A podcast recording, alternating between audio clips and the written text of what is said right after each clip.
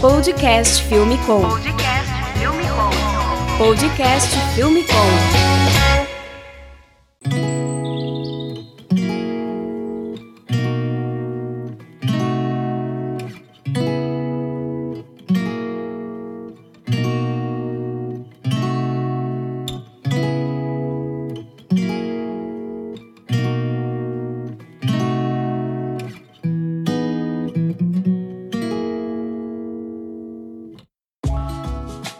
Podcast Filme Com no ar. E no episódio de hoje, a gente vai discutir um pouquinho sobre um dos softwares de pós-produção mais importantes atualmente no mercado, um dos que tem mais crescido, tanto na parte de edição, colorização, efeitos visuais, e é de longe o meu software favorito atualmente, o que eu mais gosto de trabalhar e estudar.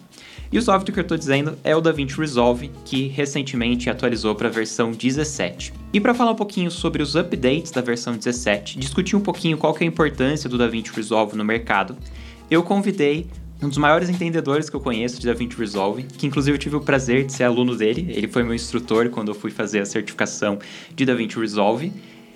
Ele é um Master Training em DaVinci Resolve pela Blackmagic. O nome dele é Diego Yama. Ele é colorista, instrutor e professor universitário. Ele trabalha e vive, reside lá na Colômbia. E ele começou o trabalho dele com VFX, se tornou treinador da Autodesk e no decorrer da sua carreira também trabalhou com Smoke, Flame, Lustre e mais para frente com o DaVinci Resolve, aonde ele se tornou treinador e enfim depois mais para frente Master Training, que ele vai explicar para vocês um pouquinho sobre o que, que é isso de Master Training. E o trabalho principal dele, além de instrutor, é também como colorista, sendo líder no estúdio Rocco. E com vocês, o Diego Yama. Bom dia a todos. Obrigado, Bruno, pela invitação muito, muito feliz por estar aqui. Eu falo portunhol, mas espero que vocês compreendam as coisas que eu vou falar. Muito, muito obrigado por a invitação. Obrigado você por participar. Eu tenho certeza que a galera de casa vai conseguir entender bem. Eu, quando fiz o primeiro treinamento com o Diego, eu já fiz dois treinamentos com o Diego. Um deles acho que já faz uns, uns dois ou três anos ele ainda estava aprendendo português, aí o curso ele era meio espanhol, meio inglês. Algumas horas que ele arriscava um português, aí era engraçado. Não, era uma mistura do todo, era terrível, era. Mas era muito bom ainda assim, dava para entender super bem. E era legal porque, assim, alguns dos alunos não entendiam tão bem inglês, outros entendiam melhor espanhol, então você acabava tendo que se virar. E quando não ia nenhuma das duas línguas, o aluno não conseguia compreender, aí você já mandava o português também. Isso era mais engraçado, exatamente. Mas esses vários anos o português também ficou ótimo, então resolve super bem. Se alguém não entender no inglês, entende no português ou no espanhol, tem língua para qualquer situação. É, é, obrigado. Bom, Diego, é, antes da gente começar a discutir sobre o DaVinci Resolve, eu fiz uma breve apresentação, né? Eu contei que você é colorista, instrutor e Master Training da Blackmagic. E eu queria que você contasse um pouquinho o que, que é o Master Training de DaVinci Resolve. É, ok, o Master Trainer é, é uma pessoa que trabalha diretamente com Blackmagic Design e, no meu caso, eu sou encargado de fazer treinamentos a novos treinadores e a antigos treinadores em as novas versões do DaVinci Resolve em os diferentes módulos do DaVinci Resolve. E, principalmente, eu sou o Master Trainer da parte da América do Sul, o centro também, e da parte da Espanha. Então, eu he ditado aula, eu dado aula em, em muitos países, eu amo de viajar, eu amo de conhecer muitas pessoas. E, afortunadamente, eu he ditado aula no Brasil umas quatro ou cinco vezes. E eu tenho uns amigos muito bons no Brasil. Eu amo o Brasil. E, e o último país que eu viajei este ano, antes da pandemia, foi Brasil. Foi no, no fevereiro. Foi no fevereiro. Eu estive no Rio e no Belo Horizonte. Amei. Amei. E agora quero voltar quero tomar uma caipirinha, uma, uma, um churrasco. É, é feliz, é uma labor muito bonita. É educar, viajar e, conhecer pessoas muito boas. Nossa, dá pra ver sempre que você vem o carinho que você tem pelo Brasil. É, eu amo bem, bem legal. Bom, Estamos torcendo, logo passa essa pandemia e aí você pode vir para trazer mais treinamentos. Também ansioso por fazer mais. É, é sempre legal fazer os cursos contigo. Eu aprendo bastante. Com certeza. Bom, além de Master Training, você tem outros trabalhos, tanto como treinador, como também como colorista. Queria que você contasse. Vamos começar primeiro pelo trabalho como colorista. Conta um pouquinho sobre o seu estúdio e os principais trabalhos que você já fez, algumas coisas que você gostaria de citar, para que as pessoas conheçam o seu trabalho como colorista. Se até tiver um link, seja do estúdio ou Vimeo, com alguns trabalhos, para quem quiser conhecer, você pode citar também. Eu também deixo na descrição do podcast. Sim, perfeito. Vocês encontram no link de eh, estudiorocco.com e aí você vai encontrar meu reel e toda essa coisa. E, normalmente eu sou mais um colorista do formato long e, que de formato curto. Então eu gosto de fazer muito documentais, e, filmes, e, também séries. E principalmente eu trabalhei um tempo na Fox, aqui na Colômbia, depois em outras pós-produtoras do filmes em um momento eu pensei, eh, fazemos meu próprio estúdio e aí, como um cara, iniciamos o estúdio rock. E fazemos core principalmente. E eu gosto de fazer core, como disse a você, do documentais. Normalmente eu trabalho como Nat Geo para fazer documentais. E eu fiz um filme, começando a pandemia, que foi muito engraçado, porque eu tenho o estúdio como um broadcast monitor, com uma mesa da cor, tudo isso. Mas é, na pandemia ninguém podia sair, então eu fiz esse filme aqui, neste portátil. No notebook. Sim, no notebook. É, estuvo bem. Finalmente eu fui lá para fazer o último check, mas estuvo bom. Eu gosto de misturar as duas coisas. E eu, quando eu faço educação, eu aprendo muito também a fazer cor. Eu aprendo muito dos estudantes, que isso é algo muito bom. Eu também tenho essa experiência, eu adoro dar aula, porque você acaba aprendendo bem mais do que você já estudou por conta, por livros, com outros cursos, porque você tem que conseguir pegar aquela informação que você entende intuitivamente e transformar essa informação intuitiva numa informação teórica, prática, que seja possível de explicar. Aí quando você processa na sua cabeça essa informação, que até então era mais intuitiva, você acaba aprendendo mais com isso. Você começa a entender melhor os porquês que você faz de uma maneira, faz de outra, o que está fazendo, é, para que não tem como você passar isso para uma outra pessoa sem entender profundamente. Então você acaba mastigando novamente aquela informação e entendendo ela melhor. Essa é uma das coisas que eu acho legal. E a outra é trocar com outras pessoas, né? Quando você está numa sala de aula vai ter outras pessoas que conhecem coisas diferentes ou trazem dúvidas que você nunca pensou, aí te obriga a pesquisar, a procurar uma informação nova. É, é muito bom dar aula por isso, você acaba sempre aprendendo junto com os alunos. Sim, por exemplo, quando eu trabalhei fazendo core todos os dias de minha vida, eu esquecia de estudar novas coisas. Então eu estava fazendo, eh, nesse momento, fazendo core em Lustre, e todo o tempo fazendo cor da novelas, também de séries. E é, eles faziam um novo update, um novo software do mercado, eu não tinha tempo de estudar. Então, é uma coisa por outra.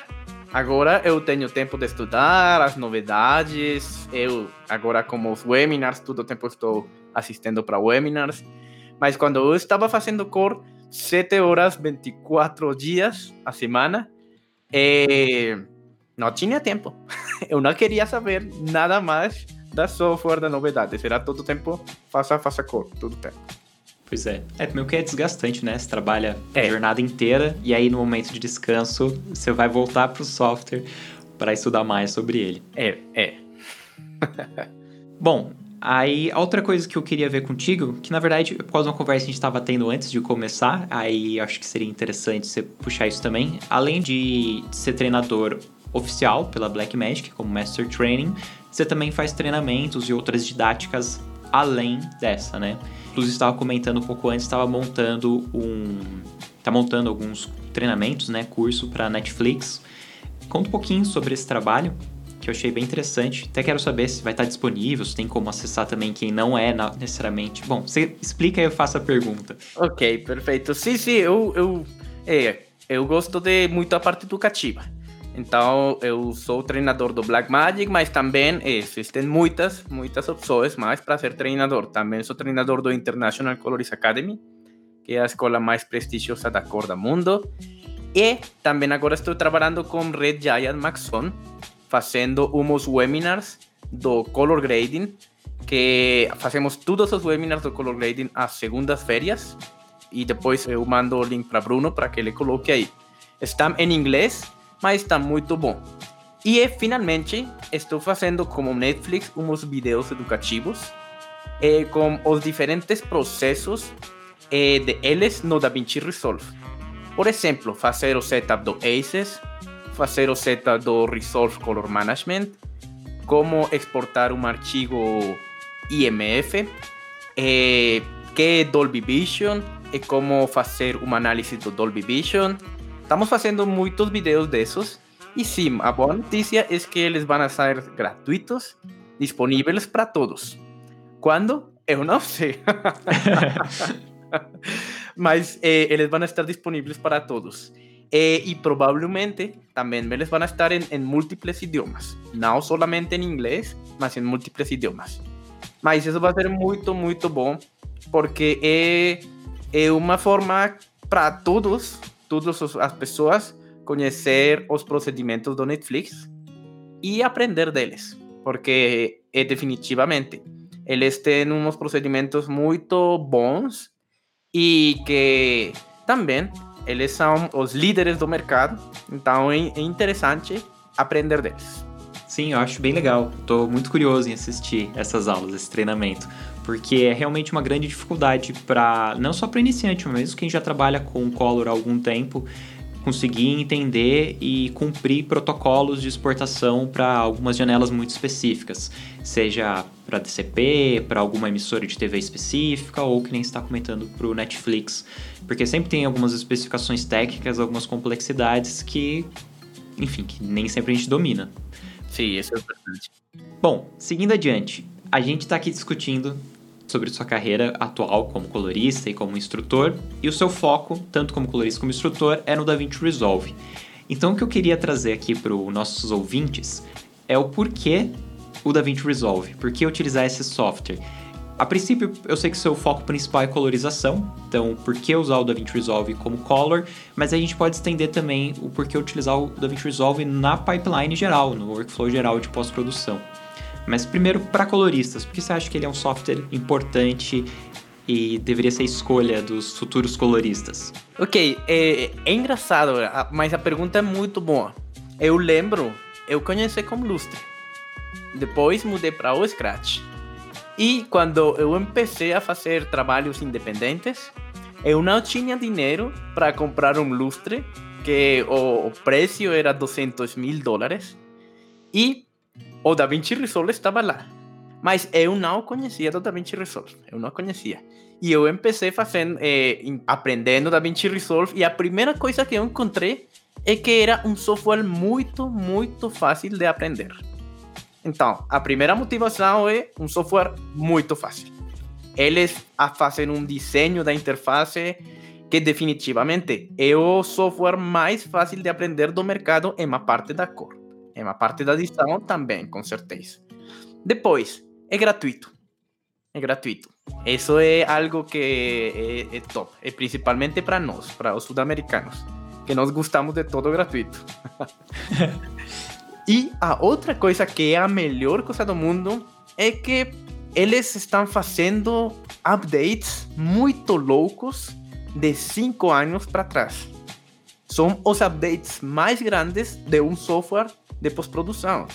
Então, eu lembro que eu conheci com DaVinci 10. E, ok, era um software com uma linha de tempo é, normal, é, é, com cor, é deliver, é pronto. E agora é um monstro. Agora tem todo. E todos os anos estão fazendo algo novo, algo novo, algo novo. Então, a terceira razão para um colorista é mudar para DaVinci Resolve é o software com mais updates atualmente. Todo tempo estão fazendo updates. E o novo update, update é louco. E a quarta razão é que é o software líder em colorização no mercado. os grandes coloristas do Company 3, do Technicolor, usam para seus filmes DaVinci Resolve. E a melhor coisa é que os estudantes das escolas também podem usar o mesmo DaVinci Resolve. Então são quatro razões muito fortes. É muito fácil de aprender, muito, é gratuito e o pago também é muito barato, 300 dólares perpétuo. A terceira é que é o software mais popular do mundo. E eu esqueci a quarta. Qual era a quarta? que os estudantes podem utilizar a mesma versão por, por ser gratuito. Sim, e eu. E eu encontrei outra. Que vocês encontram em treinamento também gratuito. Também encontram na, na página web do Blackmagic Design livros eh, gratuitos, eh, vídeos. Então, é muitas, muitas razões. É, quando você instala o DaVinci Resolve, vai ter uma pastinha lá na, na instalação chamada documentação. Nessa pastinha tem um PDF que é como se fosse o help do software, mas é um help muito bem feito. Ele é um livro muito bem diagramado, muito bem ilustrado. É, dos helps que eu já li de software, é o não só mais completo, mas o mais bem organizado. É uma leitura boa, você entende o que você está lendo. E aí tem exemplos, tem explicação, tem outros softwares concorrentes que às vezes você lê o help, você termina de ler e você continua não entendendo o que você leu. Tipo, você tá lá com uma dúvida que você vai consultar na documentação e a documentação não te ajuda a resolver a dúvida. Sim, exatamente, mas é muito bom. Muito bom e uma coisa importante é a pessoa que faz, que escreve a documentação, é um colorista que tem um livro da cor muito conhecido que o livro da cor é Color Correction Handbook e o, o colorista é Alexis Van Hurkman. Então a documentação é muito amigável, muito amigável. Porque ele escreve bom, ele escreve como um artista escrevendo, não é um engenheiro escrevendo umas instruções, é, é mais como algo, como um artista escrevendo algo para os coloristas, e isso é muito bom. Quem tiver interesse em comprar um livro sobre color, esse livro que você indicou, Color Grade Handbook, é excelente.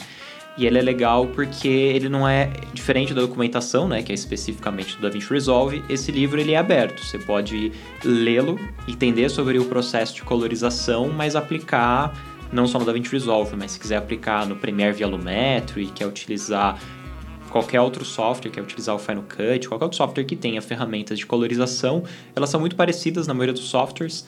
Claro que alguns vão ter algumas limitações em comparação com outros, mas a lógica que o livro explica é aplicável em qualquer software de colorização. É, e o DaVinci Resolve, como o Diego já adiantou, ele cresceu muito nos últimos updates. E como você comentou, ele é o que mais cresce durante os updates. Se a gente for comparar o update que saiu esse ano da Adobe e o da Blackmagic, tem, sei lá, umas 5, 6 vezes mais ferramentas novas e modificações no da, da Blackmagic como um todo. É, eu andei agora semana passada assistindo o, os webinars da Blackmagic sobre os updates e fazendo anotações. Eu gosto quando eu vou estudando, eu vou anotando essas informações.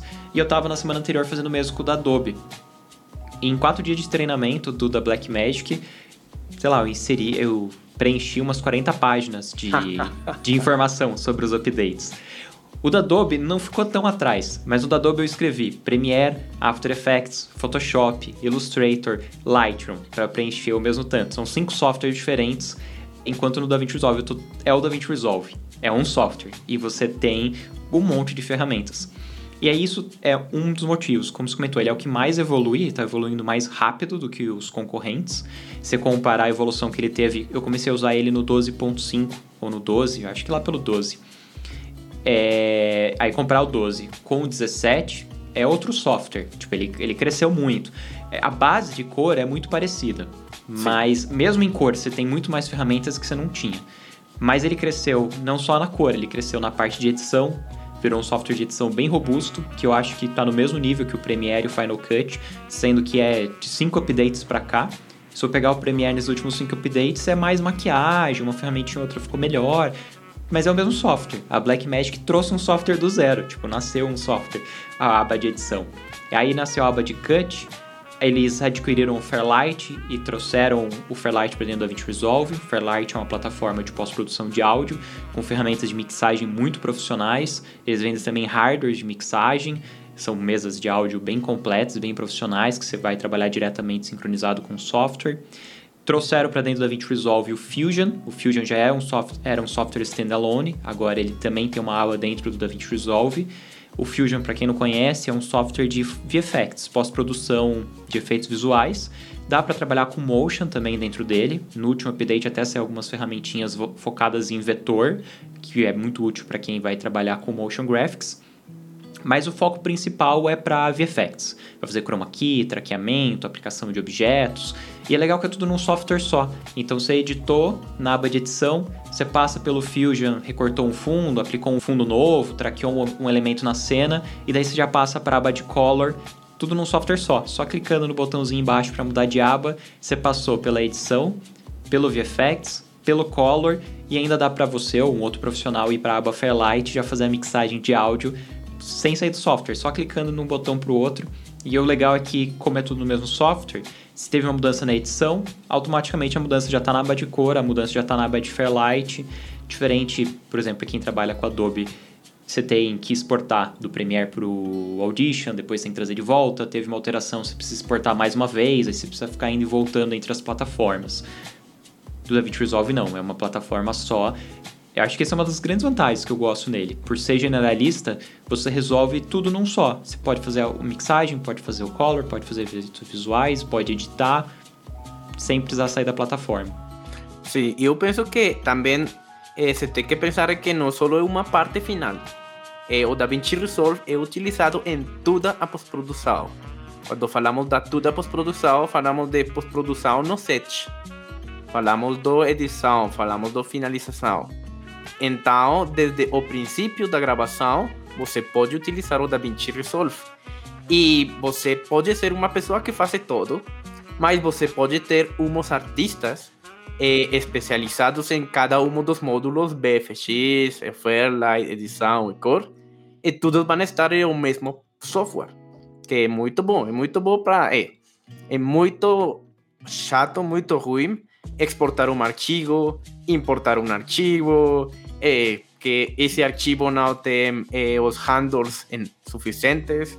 Eh, sempre acontecem problemas, sempre acontecem problemas nesse round trip. Então, quando o DaVinci Resolve o round trip é transparente. Você precisa só de pressionar um botão e pronto.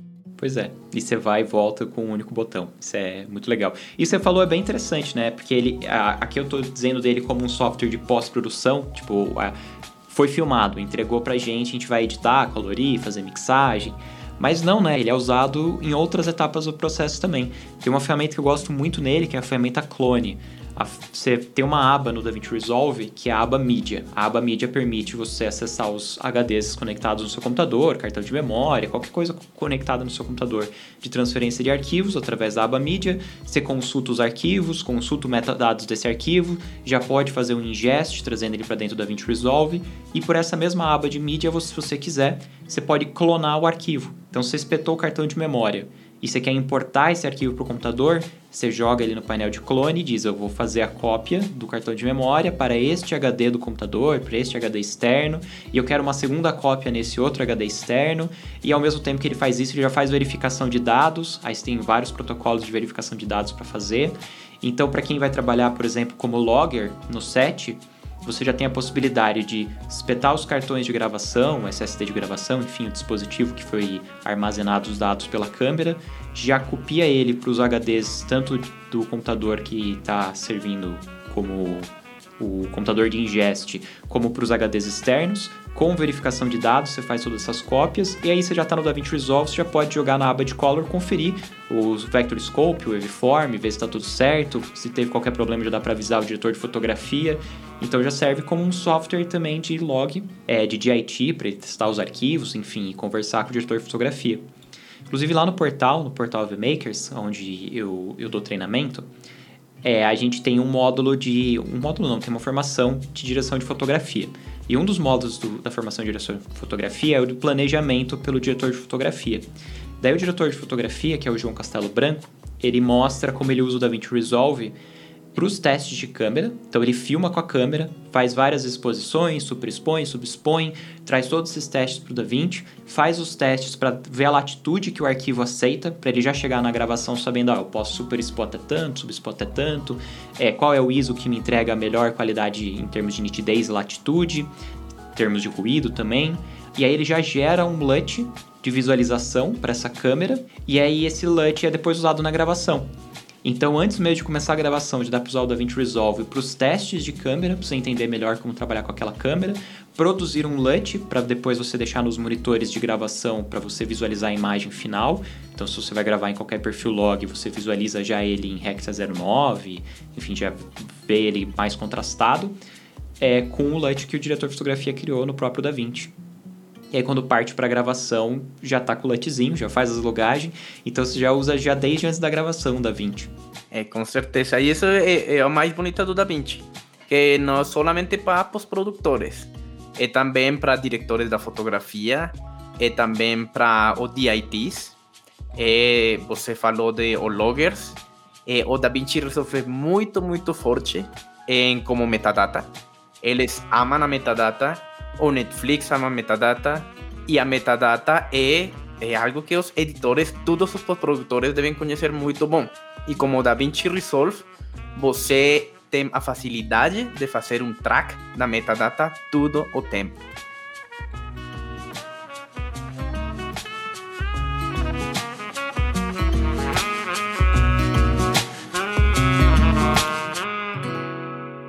Antes de a gente continuar esse podcast, não posso esquecer de trazer uma mensagem dos nossos patrocinadores. Se você trabalha com audiovisual e precisa de um equipamento específico para suas gravações, seja uma câmera, uma lente, um equipamento de iluminação ou qualquer outro acessório que vai ser pertinente para o seu projeto, não esqueça de entrar em contato com a Move Locadora. Localizada no coração de São Paulo, na Vila Madalena, você pode chegar lá, testar os equipamentos, conversar com a equipe de suporte para encontrar o equipamento ideal para o seu projeto. Além disso, se você quiser comprar um equipamento ao invés de alocar, dê uma olhada também na loja do Filmmaker. Lá você encontra os principais equipamentos de audiovisual num precinho super em conta. E além disso, se você está aprendendo audiovisual, está começando a sua carreira, quer aprender a filmar, fotografar, dirigir, editar, enfim, qualquer etapa da produção audiovisual, assista aos cursos do Ave Makers. Lá você encontra conteúdo de qualidade com professores atuantes no mercado de trabalho.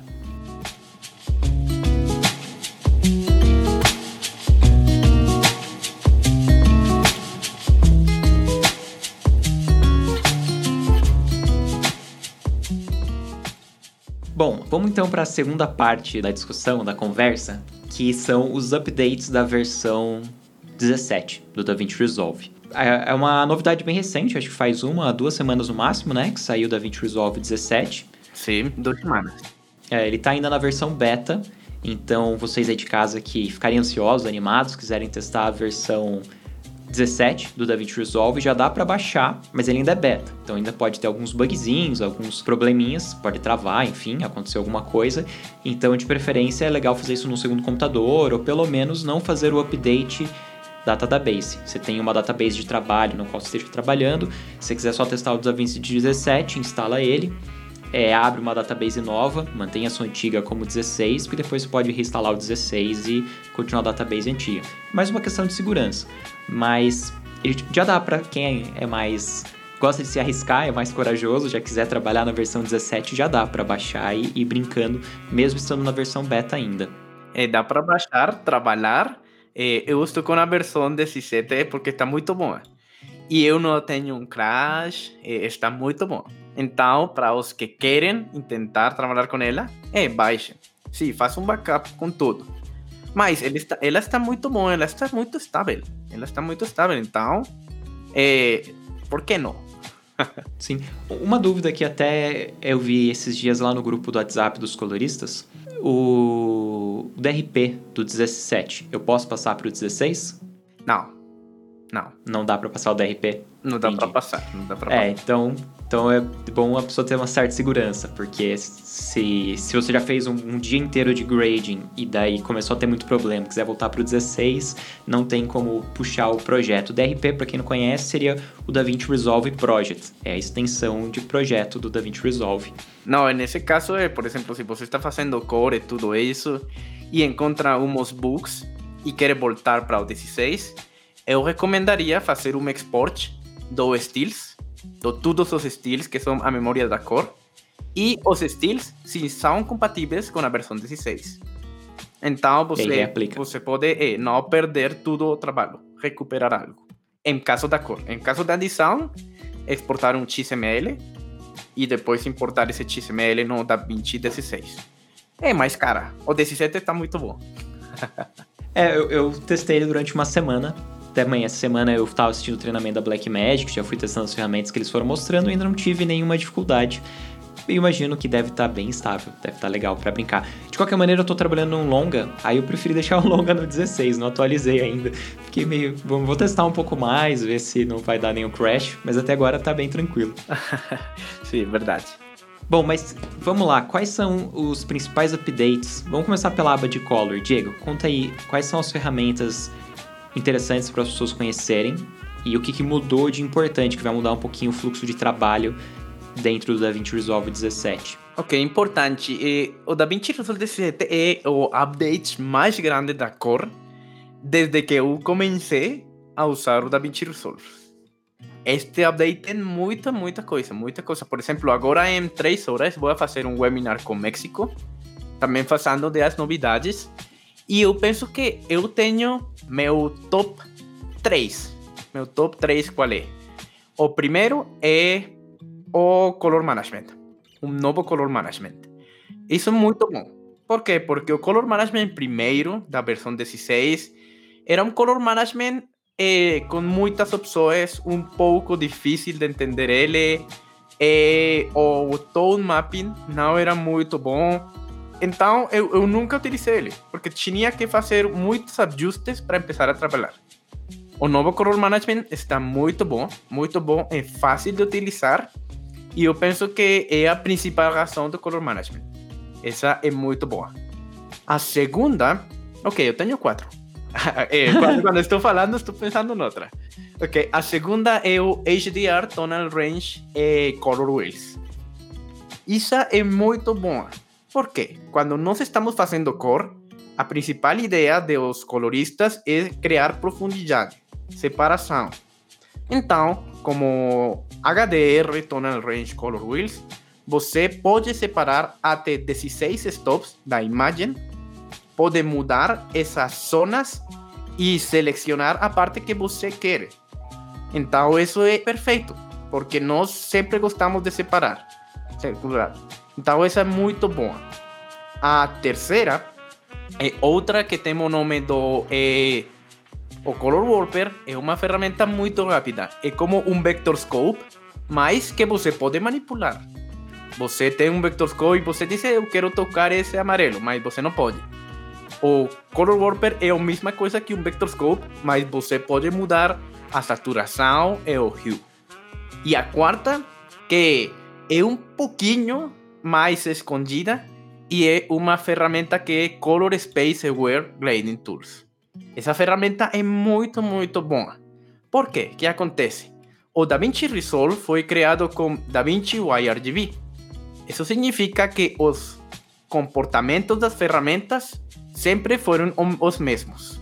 Agora, com a chegada do Color Management Frameworks, e pensemos um modelo DaVinci YRGB Color Manage, e também a novidade do ACES, as ferramentas estão diferentes e você sente que não é o mesmo programa, não é o mesmo software. Então, quando você clica no Color Space Grading Tools, as ferramentas é como Leaf, Gamma Gain, é, Curves, Qualifier, não, vão, não se vão afetar por o Color Space da timeline. Então, isso significa que para as pessoas que é, estão tentando trabalhar no ACES e ainda tem problemas, você faz clique nesse botão e tranquilo, está trabalhando como o DaVinci Resolve sempre trabalhou. E isso é algo muito, muito bom. Sim, essa é uma grande dificuldade que eu tenho quando eu vou trabalhar, vai deixar em Aces ou colocar algum perfil de cor que foge muito do Hexia 09, do comportamento do Hexia 09, é que as ferramentas se comportam de uma maneira totalmente diferente. E aí você que já está acostumado, já tem aquela agilidade, demora bem mais para conseguir atingir o mesmo resultado. Não é igual. E aí essa ferramenta permite você poder trabalhar aqui em Aces com a mesma facilidade que você trabalha nos outros perfis de cor. Exatamente. Ainda solamente está no HDR Tonal Range e no Qualifier. Mas ele vai estar em todas as ferramentas no DaVinci Resolve. Entendi, ele, ele é só no, H, no painel novo de HDR. Solamente no módulo de HDR e no Qualifier, mas ele vai estar em todo o software. Entendi, no decorrer dos próximos updates. Sim, sim. Bom, essas quatro ferramentas que você falou são muito legais. Só que muito do nosso público não é colorista ou é colorista iniciante. Então, vamos tentar trazer essas informações de uma maneira amigável para quem quiser testar e já brincar com essas ferramentas. Com Acho que a gente pode começar meio que na ordem que você falou. Primeiro sobre a aba de Color Management. O Color Management, ele, você acessa ele através da lá da engrenagemzinha, lá no canto inferior direito do DaVinci Resolve. Você vai ter as propriedades do seu projeto. E aí, entre as propriedades do projeto, vai ter uma abinha chamada Color Management. Como é que é o funcionamento desse Color Management na versão 17? E qual que é o objetivo do Color Management? E daí como é que utiliza ele nessa versão? É, a principal razão do Color Management é que você, em todo o processo de criação da imagem, não tenha transformações da cor em uma imagem, ou se tem, sejam as mínimas. Esse é o, o significado da Color Management, que muito poucas transformações da cor. Qual é a outra razão do Color Management? A outra razão do Color Management é que tem que ser future proof.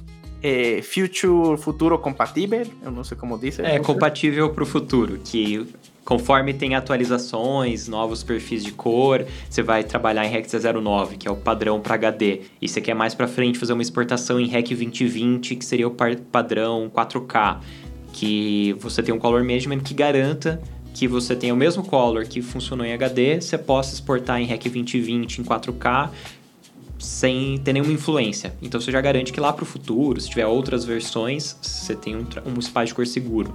Exatamente, mas para os coloristas que estão começando agora, as duas razões anteriores é, não são importantes. A principal razão para um colorista que está fazendo, que está começando a fazer cor, de começar como color management é uma que ele não vai ter uma imagem cinza. O log não existe agora. O log foi um problema, porque muito do trabalho do colorista era fazer um D-log, e isso era tentar expandir ele. Quando você empieza em um fluxo do trabalho do color management, você já tem uma imagem tecnicamente boa, uma imagem bonita. Então você já começa a corrigir diferentes coisas. Eu penso que para os novos coloristas essa é a melhor, melhor razão. E uma razão um pouquinho escondida, mas é muito boa de usar o Color Management, é que quando fazemos de o HDR Color Panel, que você pode manipular 16 stops, se você está trabalhando com DaVinci YRGB, que é o antigo método de trabalhar, você não tem todo o rango da imagem para manipular eles. Quando você trabalha no color management, você faz cor pensando em a cena, não pensando em um display. Então, se você faz uma produção como Blackmagic Pocket, com Arri Alexa, e com Red, com Sony, essas câmeras gravam em 16 stops. Quando você coloca Color Management, você vai fazer cor como 16 stops. Isso significa que você tem muito mais rango para trabalhar. Se você é um colorista novo, qual é a principal razão? Primeiro, você não vai trabalhar com imagens cinzas. E segundo, você vai trabalhar com o rango dinâmico da cena. O rango dinâmico, para quem ficou em dúvida, seria o, o range, a abrangência dinâmica, então a latitude completa do arquivo. Então, o, no painel de Color Management, você vai começar lá em cima, definindo que color management você quer trabalhar. Você vai ver quem quiser testar no DaVinci Resolve de você. Você tem o trabalho padrão, que é o YRGB, como o Diego já falou, você pode passar para YRGB Color Management, que é onde ele recebeu as alterações, ou então em Aces. No YRGB Color Management, quando você escolher ele, agora nessa versão ele vai ter alguns presets que simplificam aquele monte de opções que tinha antes, né? Que realmente era bem confuso. Eu lembro quando fui gravar o curso, o treinamento sobre a parte de gerenciamento de cor para preparar o projeto, que é um curso de gerenciamento do projeto antes de começar o Color.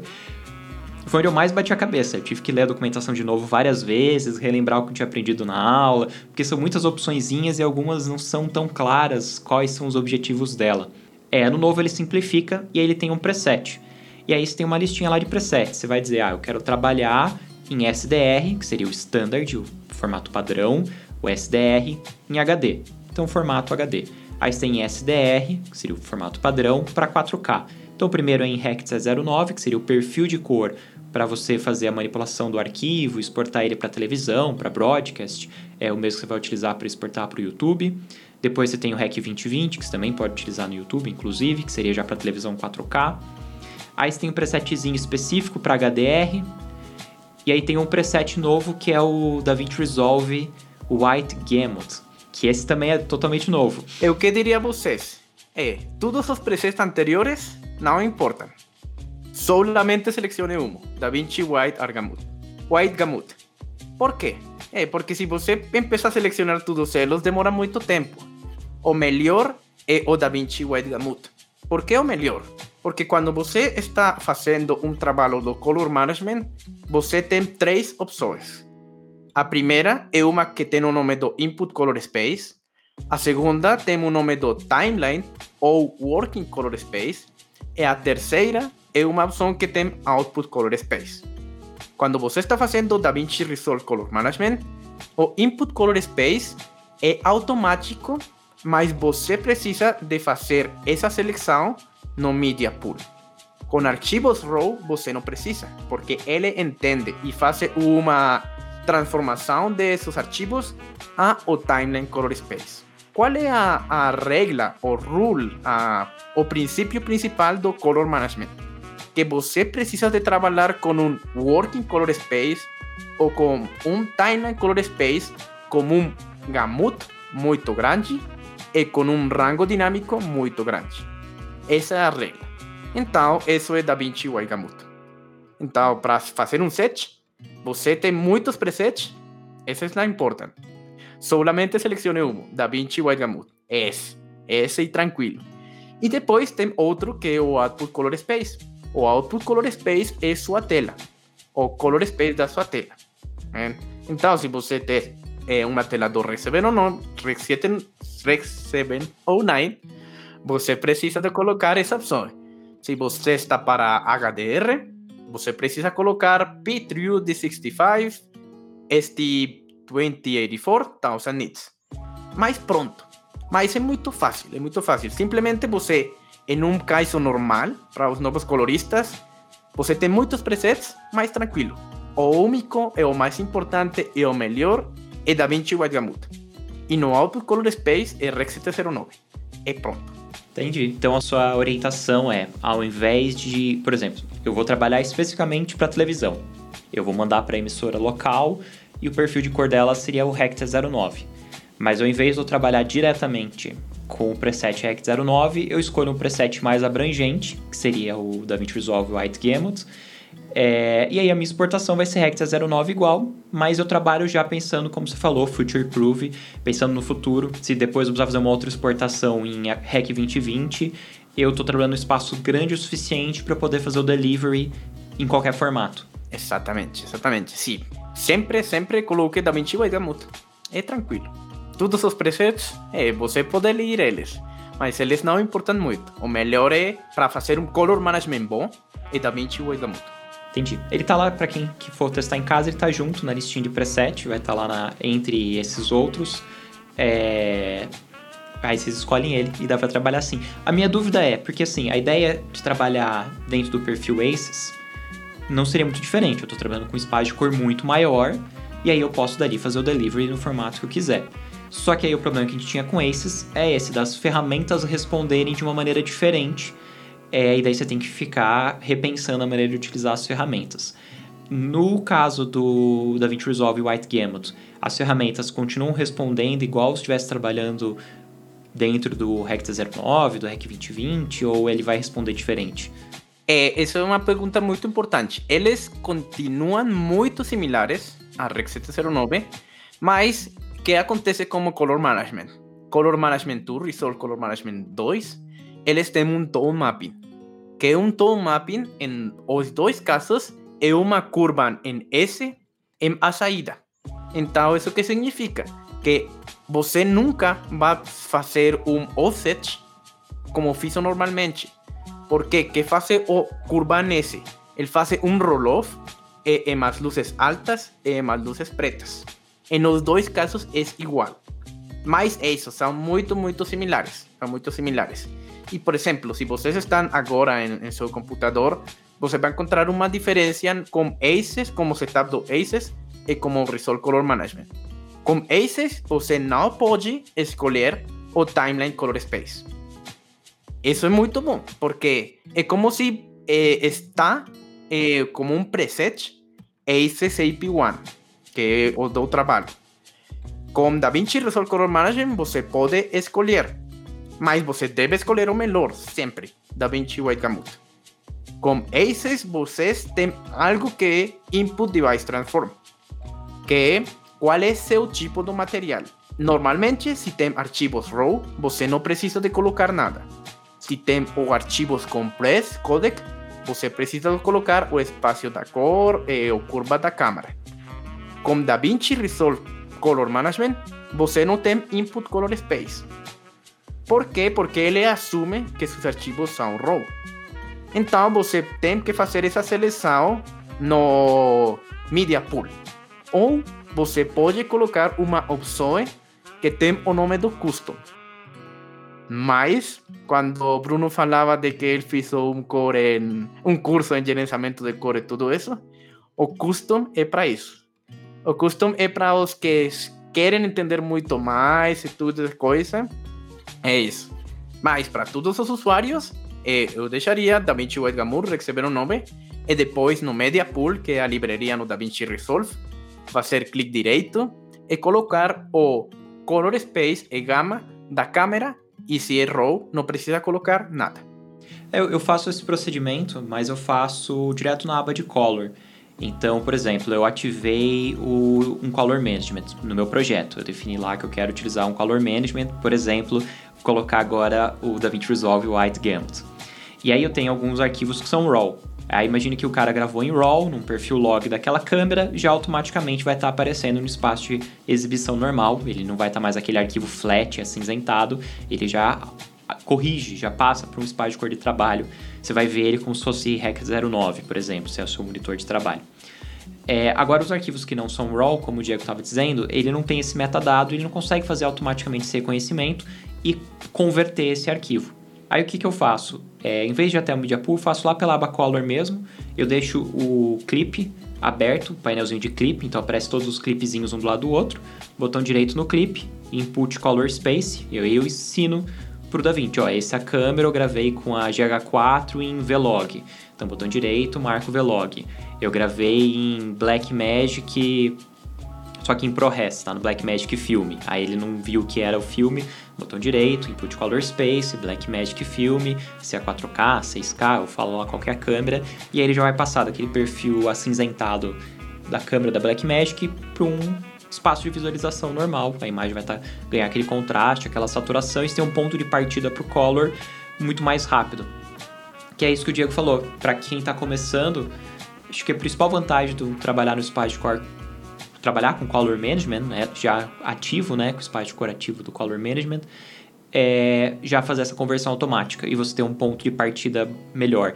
E acaba sendo melhor do que aplicar um LUT, porque o LUT, ele, a informação que comprimir, que clipar, que você estourou no branco ou no preto do LUT, se você faz qualquer ajuste posterior ao LUT, você não resgata aquelas informações. Teria que fazer um node anterior ao LUT para poder resgatar, para daí vir o LUT. E já no input color space não acontece isso. Ele faz a conversão e mesmo que as altas estourem, mas você tem informação ainda naquelas altas, você vai no node normal, em qualquer ordem de node, e você resgata aquelas informações sem perder nada.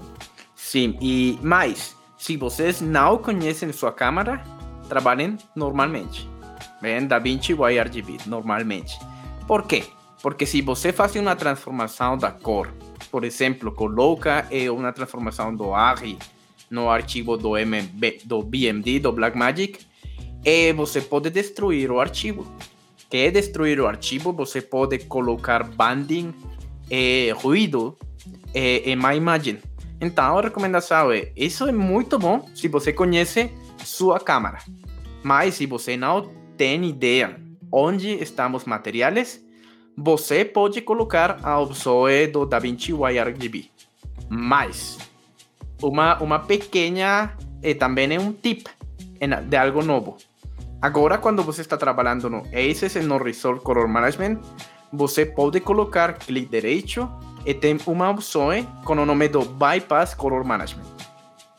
Que significa isso? Que se você tem um clip que ele está fazendo algo diferente, eh, por exemplo, nas luzes altas ou em uma parte ou um banding, você pode aislar esse clip do color management principal. Por exemplo, com ACES sempre acontece o problema com as luzes altas azules, os neones e tudo isso. Então, essa pode ser uma boa opção para é, para sacar um clip adentro de um projeto de um color management específico. Mas isso é um pouquinho mais avançado.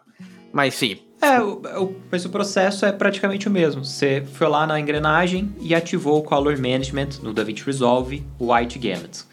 E aí você vai no clipe, que não é RAW, e você quer que ele faça a conversão automática. Então, botão direito, input color space e diz qual é o perfil de cor daquela câmera. Agora, se você não sabe qual é a câmera, você deixa em bypass. Quer dizer que ele não vai fazer nenhuma conversão, ele vai ler aquele arquivo em log mesmo, no perfil natural, e aí você faz o trabalho manualmente. Ou se tiver um cartão de cor, você usa o cartão de cor para fazer a calibração. Se tiver um LUT que o diretor de fotografia mandou, que é o LUT que ele utilizou para monitorar, você usa esse LUT. É, enfim, mas aí você faz o bypass, não vai ser o color management que vai converter aquele arquivo, e você usa o outro sistema que você preferir, tratando manualmente ou utilizando alguma outra opção. Exatamente. Bom, e aí o painel novo, o painel de HDR, eu andei fuçando esse painel, achei bem legal. Para quem está começando o DaVinci Resolve, a gente tem quatro círculos de cores no painel primário, que é o painel principal, é a parte onde você vai trabalhar mais dentro do DaVinci Resolve. São quatro círculos de cores. Cada um desses círculos vai trabalhar com uma área tonal. Você vai ter a parte mais escura, os meios tons, a parte mais clara e aí um círculo de cor global. Você pode trabalhar tanto com balanço de cor, então você vai ter um círculo onde você vai, pode puxar para o vermelho, para o verde, para o azul ou qualquer outra cor secundária. E embaixo você tem um, um disco que você pode puxar para aumentar e diminuir o contraste, aumentar e diminuir a luminância naquela área tonal. Então, vou clarear, escurecer as sombras, meus tons e os brilhos. Até então, o DaVinci Resolve tinha duas vezes esse quarteto. Você tinha quatro desses círculos primários e quatro desses círculos no painel log. Eles tinham diferença de ação o primário ele afeta muito da área tonal. Então, mesmo que você pegue as sombras, ele vai afetar mais abrangentemente as sombras, um pouquinho os meus tons e quase nada os brilhos. Quando você em log, ele era muito específico, ele só mexia nas sombras. Você tem até uma opção para escolher quanto das sombras que eu quero. E aí a parte dos brilhos só afetaria os brilhos, e você escolhe quanto. E os meus tons são os meus tons. Então você tinha uma separação maior. Então eu podia escolher entre trabalhar nos primários com três círculos que se afetavam mais, fazer uma transição mais suave entre si, e no, nesses três, nesses quatro círculos na parte de log, onde eles são mais específicos, mais pontuais. Com esse painel HDR, o que possibilita? Ele tem já por padrão seis círculos de cores. É, esses seis círculos de cores com áreas específicas das áreas tonais. Então, além daqueles quatro que você tinha antes, que era o global e três áreas tonais, você já tem mais seis. Mas o que eu achei mais legal é que você pode personalizar esses seis. Você abre uma caixinha onde vai aparecer o histograma e aí, baseado no histograma, você pode dizer, ah, eu quero que meu primeiro círculo vai afetar até essa área, o segundo círculo até essa área. E você ainda tem como colocar mais círculos se quiser, tirar alguns desses círculos, escolher a abrangência da transição, né, o fall off entre um, um dos círculos de corretores e o outro, o que te dá Pra, assim, você pode pensar de maneira muito parecida com o ajuste primário, onde cada círculo afeta uma área tonal, só que a vantagem é que você pode personalizar essa área tonal. E personalizar muito mais do que o log podia, que o log deixava você personalizar só as sombras e os brilhos. Agora você pode personalizar seis ou mais áreas tonais diferentes como for necessário para aquela imagem e baseado na imagem, vendo o histograma dela para definir onde é a melhor área que você quer separar para fazer um ajuste bem localizado. Sim, é verdade. E também pode personalizar o fall-off, que é algo que com Logi você não podia. Pois é, e, e esse painel ele é pensado não só para os arquivos SDR, os arquivos padrões, mas para trabalhar com HDR. Então vocês vão ver que dentro do gráfico dele ele vai ter até uma marcaçãozinha lá de mil nits. Então seria até aqui é onde seria a abrangência de luminância de um arquivo comum. Mas outro problema com o arquivo HDR, ele tem muito mais áreas tonais, né? Então ele deixa você fazer um ajuste muito mais fino. Ele pode ser usado para quem vai trabalhar com SDR também. Embora o nome dele seja HDR, ele funciona igual. Você consegue mapear os pontos de, de ação desses círculos na área tonal que você quiser, mas ele é ainda mais legal para HDR, porque daí você tem a abrangência inteira do HDR, consegue ser bem específico né, nas escolhas. Sim, mas é muito importante. Lembrem que o painel do HDR funciona muito melhor se você trabalha no Color Management. Inclusive, nas primeiras versões eh, privadas do DaVinci, esse painel não era disponível no iRGB. Esse painel solo era disponível no ACES e no Resolve Color Management. Por quê? Porque se você quer trabalhar com toda a informação da câmera, você precisa de trabalhar em um fluxo do trabalho referido à cena. Então, por isso, se você quer eh, aproveitar muito melhor o painel do HDR, precisa de trabalhar como um Color Management ACES ou Resolve Color Management. Entendi. É, eu tinha visto que foi uma das coisas que eu achei mais legal, que se você copia ele de um clipe e cola em outro clipe de outro perfil de cor, ele não vai aplicar literal aqueles valores, que daria errado. Ele vai se ajustar para o perfil de cor. Então, em vez dele ter é, uma ação numericamente igual, tipo, ah, aumentei mais dois de exposição numa área tonal específica, que no arquivo de outro perfil de cor não ia ficar visualmente o que eu quero, ele ajusta o valor numérico para dar um resultado visual que é o que eu desejo, né? Isso é muito bom. E isso também é, é a outra função do Color Space Aware. A primeira falamos de que todas as ferramentas são muito iguais em os diferentes sistemas da cor. E a outra é isso, é que o Color Space Aware faz que as ferramentas se adaptem ao Color Space do clip. Que isso é muito bom. Pois é, que essa é uma das dificuldades maiores como colorista. Você receber um projeto com diversas câmeras diferentes, com espaço de cores diferentes, que vão ter respostas diferentes e aí você quer tentar chegar no equilíbrio. Aí você tem que manualmente ficar convertendo os espaços de cor, tentar chegar no meio termo, equilibrar eles. E o DaVinci Resolve reconhecendo já qual é o perfil de cor da câmera, já fazer esse meio campo, já combinando esses arquivos e você poder copiar e colar os ajustes e já fazer os ajustes é, em relação à diferença do perfil de cor, já, é um, já adianta o tempo, o trabalho bastante para o colorista. Exatamente. E, por exemplo, se você diz, eh, mas eu trabalhei com Arri White Gamut, com Red White Gamut, com Sony eh, S-Gamut 3. O que acontece quando eu mudo para um DaVinci White Gamut, DaVinci Resolve Color Management? Todas os sources, todas as câmeras se transformam em DaVinci Gamut com uma lock e curve. Então, você já não tem eh, o Sony, que eu penso Sony pode ser português, eh, Red pode ser japonês, eh, Ari pode ser alemão. E o problema dos coloristas era que tinham que colocar todos a falar o mesmo idioma. Como Resolve Color Management, todos estão falando português. Da Vinci, White Gamut e com uma curva log. O mesmo acontece com Aces. Ele quita todas as transformações da câmera, curva log e tudo isso, e todos falam em o mesmo idioma. Bem interessante. Então, essas acho que são duas das principais ferramentas dentro do David Color. A outra que você comentou que eu achei bem legal também, é, que parece uma teia de aranha, fugiu o nome técnico do, da ferramenta. É o Color Warper? Color Warper. É, Acho que as pessoas vão acabar conhecendo aqui como teia de aranha ou alguma coisa do tipo, porque você abre ele é igualzinho a uma teia de aranha. Essa ferramenta, ela permite que você manipule o rio e a saturação, ou seja, o tom de cor. Eu tenho um laranja que eu queria que fosse vermelho. Eu posso facilmente clicar nesse laranja e puxar para o vermelho. É uma coisa que já dava para fazer através das curvas HSL do Resolve, mas lá você trabalha um parâmetro por vez, ou eu estou alterando o rio ou eu estou alterando a saturação. E além disso, ele mostrava num gráfico linear. Você tem uma linha reta e você modula nessa linha reta. O legal do Color Warper é que você está vendo o Vector Scope. Para quem não sabe o que é o Vector Scope, ele é um círculo. Nesse círculo, a circunferência do círculo são os rios, são as matizes, os pigmentos, são os passos pelo vermelho, verde, azul e todos os outros tons através do círculo. E do centro para fora do círculo é a saturação. Então, se eu tenho um tom que é laranja e eu quero transformar em vermelho, eu vou clicar nesse círculo aonde é o vermelho e eu só arrasto na direção do laranja. Se eu quero mais ou menos saturado, eu arrasto para cima ou para baixo dentro desse círculo. E aí o que eu achei mais legal é que se você está com o conta-gotas ativo no painel do monitor do DaVinci Resolve, você pode clicar direto na tela na cor e aí você arrasta para cima, você puxa na direção do vermelho. Se eu arrasto para cima meio na diagonal para a esquerda, eu já puxo na direção do laranja.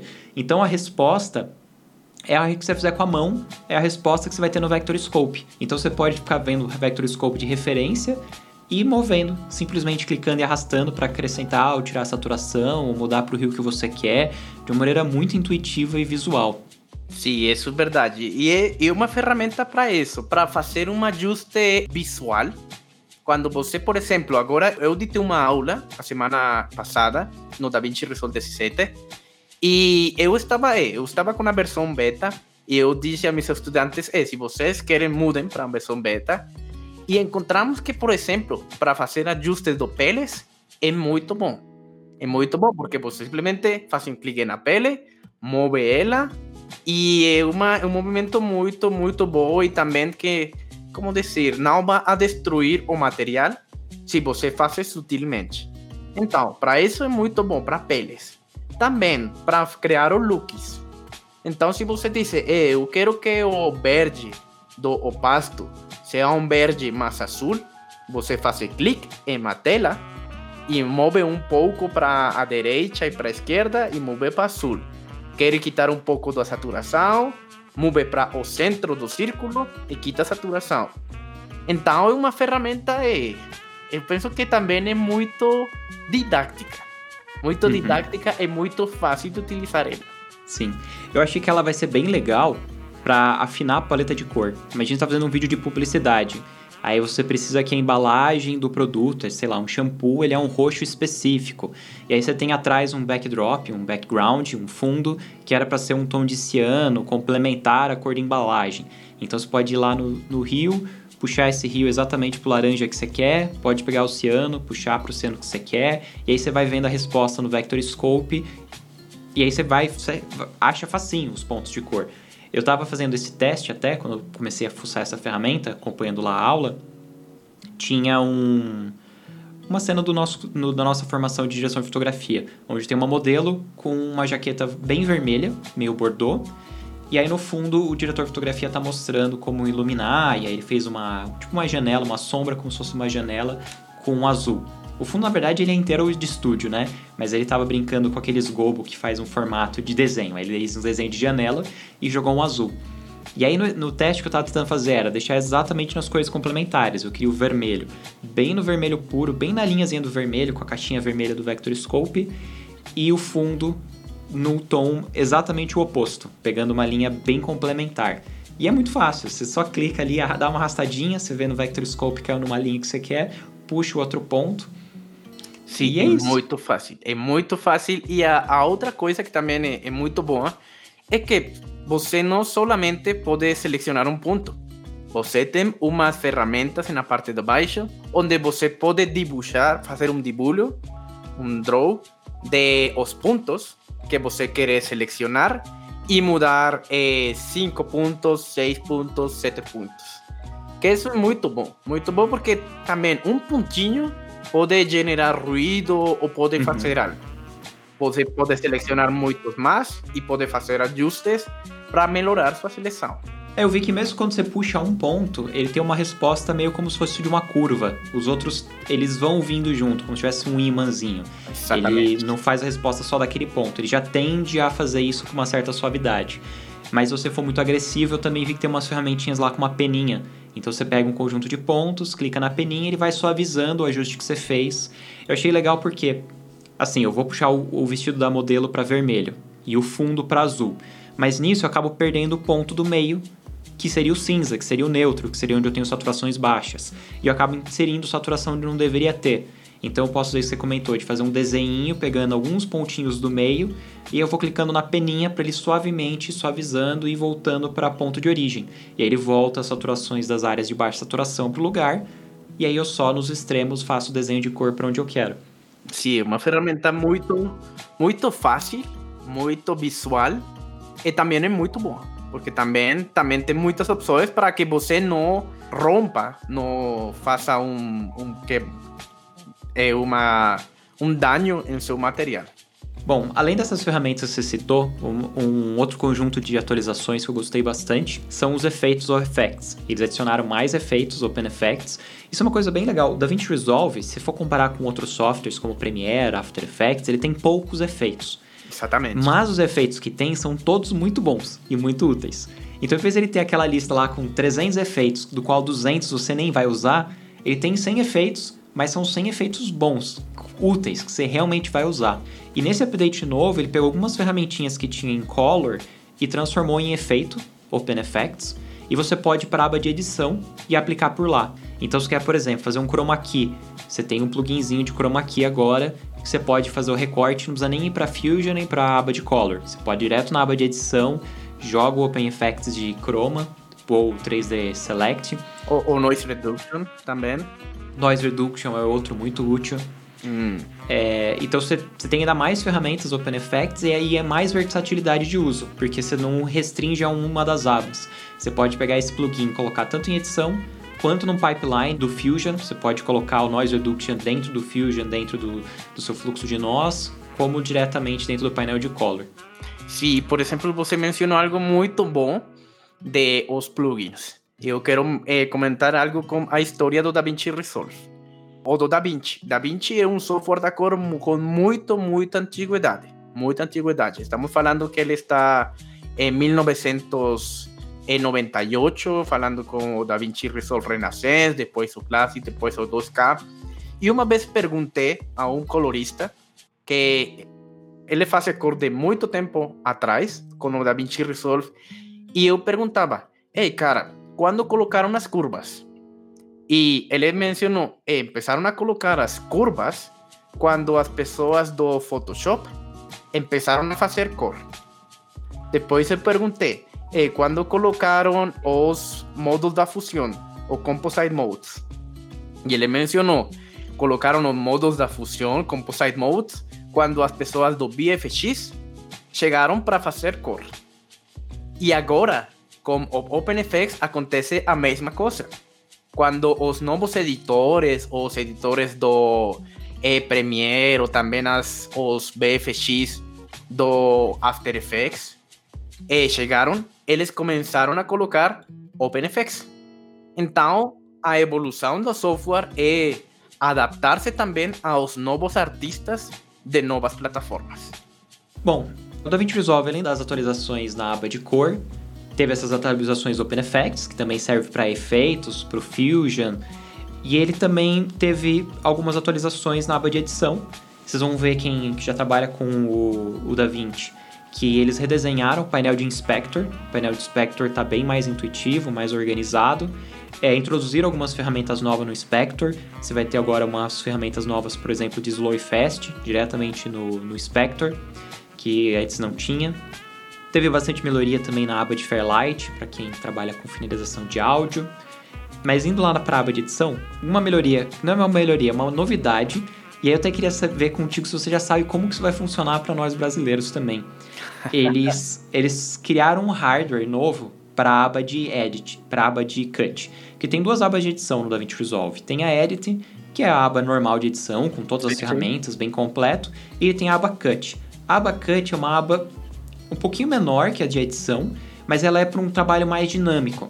Então a ideia é que você trabalhe mais rápido na parte de seleção, em alt, joga para timeline, usando muito atalho e ferramentas rápidas. Então é para você fazer um primeiro corte, embora ele também tenha opções de você aplicar efeito e algumas coisas de refinamento, a ideia é fazer tipo um corte rápido. E aí para ajudar nessa ideia, eles trouxeram, eles criaram agora uma mesa de edição, um hardware de edição diretamente ligado com a Abacut, com ferramentas direcionadas a esse painel. Sim. E pelo que eu vi no anúncio deles, ela custa 295 dólares, quase 300 dólares. E quando você compra, ela vem com a licença do DaVinci Resolve Studio. Porém, se você comprar a licença do DaVinci Resolve Studio, que é também 295 dólares, você ganha a mesa. Sim. Então, no final das contas, é, você comprou a mesa, você ganhou isso. É uma coisa só, é a mesa mais o DaVinci Resolve. Ele agora virou uma coisa só. É louco isso, é louco. Mas é por um tempo, não é para toda a vida. Ah, achava que era, tipo, era o 17 ia ser sempre assim. Não, é por um tempo, então. Se vocês estão ouvindo agora a Bruno, e vocês querem aproveitar a promoção, é, compre agora o DaVinci Resolve. E ele tem uma mesinha, essa mesinha para editar muito rápido. É por um tempo. Eu não sei quando vai terminar a promoção, mas agora, uhum. agora está disponível. Que legal. E é, essa era a minha dúvida. Como será que eles vão fazer para enviar isso para fora do Brasil? Aí, por exemplo, na Colômbia, se fosse comprar aí, você iria num revendedor, você compraria direto no site? Isso tá engraçado. É, eu penso que você pode comprar. É, lembre que você não pode comprar direto no, no website, no Blackmagic. Você pode comprar, eu penso que no Amazon ou BIH também. Também pode. É, e também com os, os revendedores. Eu penso que é mais fácil é com os revendedores mas eu sei que no Brasil o imposto da entrada é um 40%. Então, se é 300 dólares, você precisa pagando 500 dólares. eu não sei como será o procedimento, mas é uma boa promoção. É uma boa uhum. promoção. Uhum. E a outra pergunta, se você diz, é, Diego, essa mesinha da edição é, é, é boa? Eu diria sim. Eu tenho o teclado, eu tenho o teclado do Edit aqui. E, por exemplo, eu agora, eh, agora que estou fazendo estes vídeos, eu tudo estou fazendo no módulo do coach e como teclado da edição. Por quê? O módulo do coach é muito rápido, muito rápido para fazer algo que que você pode chamar como o radio edit. O radio edit é, é quitar as partes que não funcionam. Para isso é muito rápido. E então, todo o tempo estou usando o teclado do edição para isso. Mas, por exemplo, é, a semana passada eu tive que viajar e eu pensava, hey, eu quero a mesa de edição, porque eu estou com o meu portátil aqui e o teclado do edição é muito grande. Eu preciso uhum. da mesa de edição para fazer a mesma coisa, é mais é pequenininha e algo que é muito bom e é Bluetooth. Tem 10 horas de Bluetooth. E isso é louco. Isso é louco. Cara, você não precisa de cables. Não precisa. Você prende o Bluetooth do computador ou o Bluetooth da mesinha e começa a fazer edição. Isso é incrível. Eu fiquei animado quando eu vi ele mostrando e disse que vinha junto com a licença do DaVinci Resolve, porque parece muito prático. E eu já conheço os equipamentos da Blackmagic, que são todos muito bem feitos, bem construídos. Sim. E 300 dólares não é um equipamento caro. Tá certo que agora o dólar, infelizmente, está um pouco alto, mas a tendência é, futura é que ele dê uma baixada. Então, torcer para que realmente isso aconteça pensando só pelo valor do dólar, ele não é um equipamento caro, menos de 300 dólares por um, pra, pela qualidade da Blackmagic. E ainda vem junto o software, porque 300 dólares pelo software já é uma bagatela, já é muito barato. Que, inclusive, a gente comentou que o DaVinci Resolve é gratuito. Porém, como gratuito, ele tem algumas limitações, como por exemplo, só exportar até 4K, não pode utilizar redução de ruído, não pode utilizar o Open Effects, que seriam os plugins é, de grão, de flare, enfim, tem alguns plugins que são divertidos de usar e que são limitados para a versão paga. Aí você vai acabar sentindo com o tempo, como colorista, que vale a pena comprar. Só pelo filtro de redução de ruído já vale. Porque você vai comprar um bom filtro de redução de ruído como... O Neat Video, isso. É, o Neat Video, ele, ele não é barato. Inclusive, a, a versão do Neat Video para o DaVinci Resolve é quase 200 dólares, se não me engano. Ele é mais caro do que a versão para o Premiere. Eles cobram diferente, depende do software que vai ser o host, ou o software que vai estar o plugin. Aí, pô, mais 100 dólares você compra o DaVinci Resolve. Aí você tem não só o, plugin de redução de ruído, como também o para aplicar o ruído e mais um outro de outros plugins legais. É, aí você acaba sentindo, aí você vai pagar isso que já é barato e ainda vai vir uma mesa de edição muito legal. Vale Não, muito e a algo pena. que é muito bom é que com uma licença do DaVinci Resolve você tem duas licenças. Então, você está comprando. Eh, eh, pense que se são 300 dólares, você está comprando uma licença em 100 dólares, outra em 100 dólares, e a mesa da edição em outros 100 dólares. Algo que é muito bom e que também é da, agora da versão gratuita é o modo colaborativo. Quando ao princípio estávamos falando que você tinha Fusion, tinha eh, Overlay, Core, Edit, tudo isso, o DaVinci Resolve tem um modo colaborativo que permite que todos os artistas estén trabalhando al mismo tempo, en la misma línea do tempo, en un proyecto. Eso es algo muy, muy, bom, muito bom. Antes era como a versão paga, agora é como a versão gratuita. Isso é louco, porque, por exemplo, agora eu estou fazendo um teste. E existe um servidor com o nome do Lucid Link, que é um NAS em a nuvem. Então, eu posso colocar, por exemplo, eh, meu servidor do DaVinci Resolve em a nuvem e posso trabalhar com Bruno. Eh, eu estou fazendo edição, Bruno está fazendo core. Ao mesmo tempo, mesma linha do tempo, e o servidor vai estar na nuvem. E isso é algo incrível. Mas, por exemplo, agora o novo fluxo de trabalho que eu também penso que é bom como proxies é muito melhor agora. Antes, no DaVinci Resolve, tinha Optimize Media, que era eh, uma forma para fazer proxies e trabalhar com arquivos de baixa resolução. Agora, como proxies, você tem a mesma coisa, mas são muito mais fáceis. E se você fez os proxies no Media Encoder em outro programa, você pode vincular eles. E também uma coisa que passava como Optimize Media é que ele fazia uns proxies, mas uns proxies que ninguém sabia que eram. Eles tinham uma sequência de imagem, uma extensão que você não podia mudar da pasta. Eram difíceis. Agora, quando você faz um proxy, é um arquivo como você é, fez normalmente e você pode mudar esse proxy a diferentes editores e eles fazer um relink desse mesmo proxy e editar tranquilos com seu arquivo 4K. E uma coisa boa é que afinal chega para o colorista o colorista faz um. Diz, eu não quero trabalhar como proxy, então faz um uncheck e pronto, trabalhar como arquivo original. Eu penso que também o novo trabalho do proxies é muito bom em edição. Pois é, essa é uma das atualizações da aba de edição que eu achei mais interessantes. Porque eu já tive problemas. Primeiro que para quem está migrando de outros softwares para dentro do Resolve, era meio confuso essa ideia. Porque você abre a aba de playback, ele tinha lá proxy. Só que o, o, que chamava proxy antes não era exatamente o que a gente conhece de proxy de outro software de edição. Ele seria meio que só uma mudança do playback. Ele baixava a qualidade do playback para metade ou para um quarto. E o que a gente chamaria de proxy, que seria um arquivo mais leve, de playback mais fácil, que é paralelo ao arquivo original, ele chamava de mídia otimizada, que é ele pegava a mídia que estava trabalhando e gerava uma cópia otimizada. Na hora que você fazendo playback, ele mostra a cópia em vez de mostrar a original, mas aí depois, se não quiser mais ver a cópia, você desliga o mídia otimizado e está vendo o original.